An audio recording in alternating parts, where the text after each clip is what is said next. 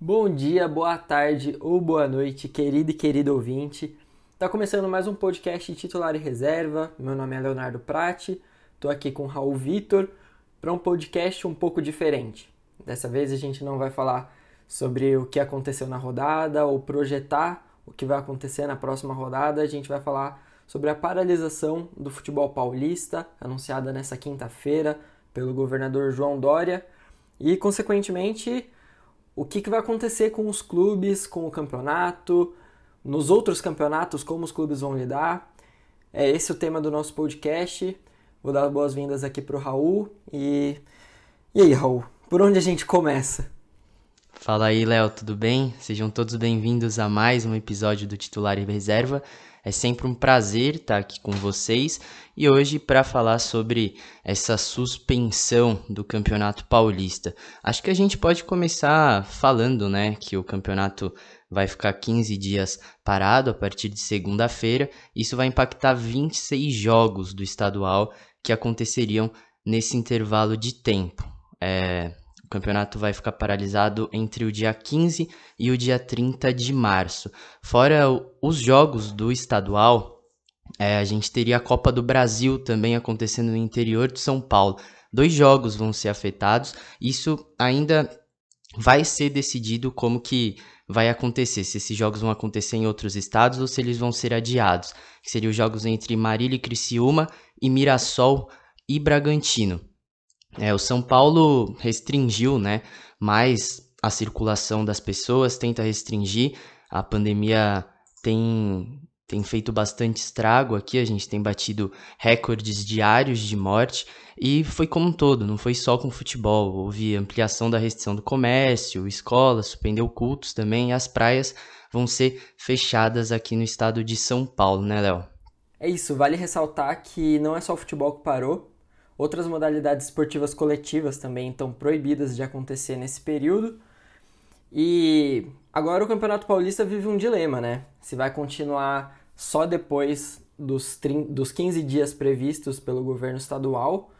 Cabe ressaltar também que o governo pode estender essa fase especial de contenção do coronavírus, mas o Campeonato Paulista pode acontecer em outro estado não é uma possibilidade descartada pela Federação Paulista, que já pensa em levar a competição para o Rio de Janeiro, por exemplo. E aqui eu queria relembrar de um Fla-Flu que aconteceu no Pacaembu em condições totalmente diferentes a essa. Em 2016, o Rio de Janeiro já tinha cedido o estádio Newton Santos e o Maracanã para o Comitê Olímpico Internacional por conta das Olimpíadas que vão acontecer no Rio de Janeiro, e por isso tivemos um Fla-Flu em São Paulo, mas com torcida, muito antes da pandemia. Então, o contrário pode se acontecer, mas não por um motivo nobre como as Olimpíadas, mas sim por um motivo muito triste que é a pandemia de coronavírus, Raul.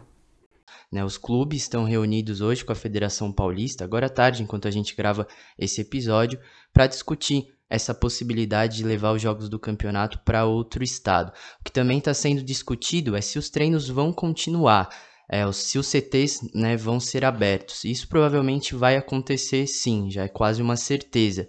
Porque não faz sentido, né? Estão acontecendo outras competições. A CBF já tomou a posição de que não vai parar suas competições. É, os clubes aqui de São Paulo, nos jogos que aconteceriam aqui dentro desse prazo, ou se ele for estendido, serão levados para outros estados, em competições internacionais, como a Libertadores, que o Santos disputa, em outros países até mesmo.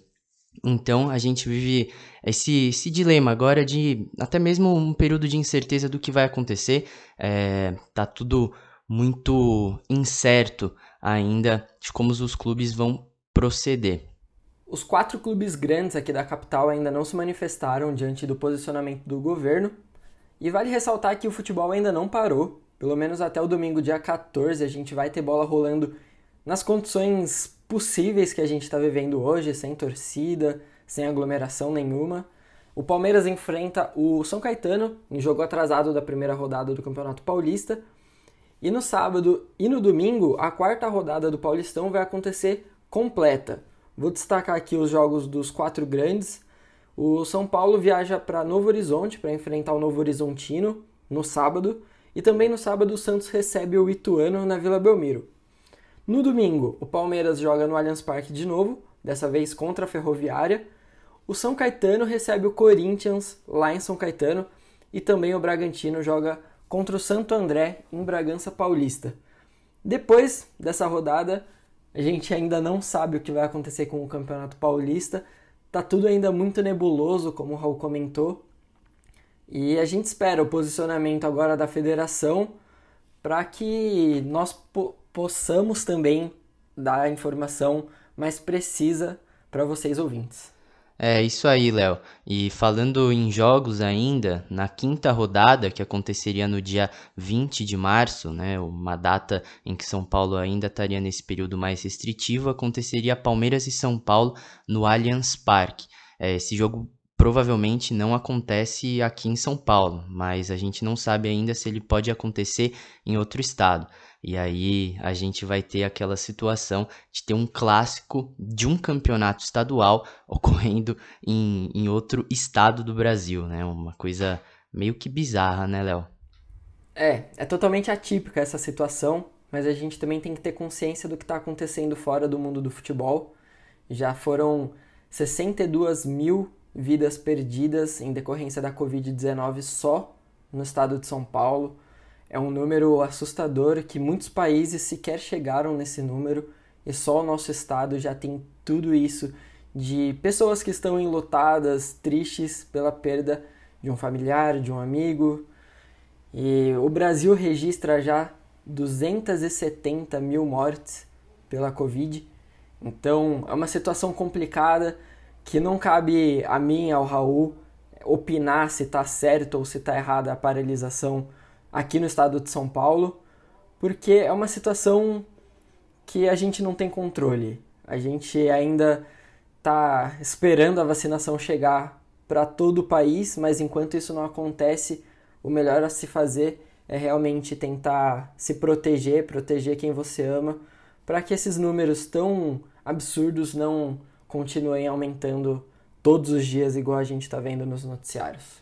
É isso aí, Léo. Acho que com essas informações a gente pode se despedir, encerrar esse episódio, né? Um episódio diferente, um episódio é, triste, né? Por, por a gente estar tá vivendo essa situação de novo aqui, né? Essa segunda onda vindo com tudo e a tendência, por enquanto, é não melhorar, pelo menos nas próximas semanas. Então, Léo, por favor, como todo episódio, faça as honras e deixe o seu recado final para os nossos ouvintes. Pessoal, se você curte o nosso trabalho, eu peço que você siga a gente no Instagram, arroba titular e reserva, é o arroba do podcast. O meu é Prat Leonardo, P-R-A-T-T, tudo junto. E o do Raul, arroba Raul Vitor M, também facinho. É só seguir a gente para acompanhar mais do nosso trabalho. Um grande abraço, pessoal. Se cuidem, cuidem da sua família. E espero todos vocês no próximo episódio. Valeu, Raul! Valeu, Léo. Um grande abraço para você e muito obrigado a todo mundo que escutou a gente no episódio de hoje. Cuidem-se, se puderem, fiquem em casa e cuidem-se. É esse aí o recado final que a gente tem para deixar. Um grande abraço, obrigado a todos pela audiência.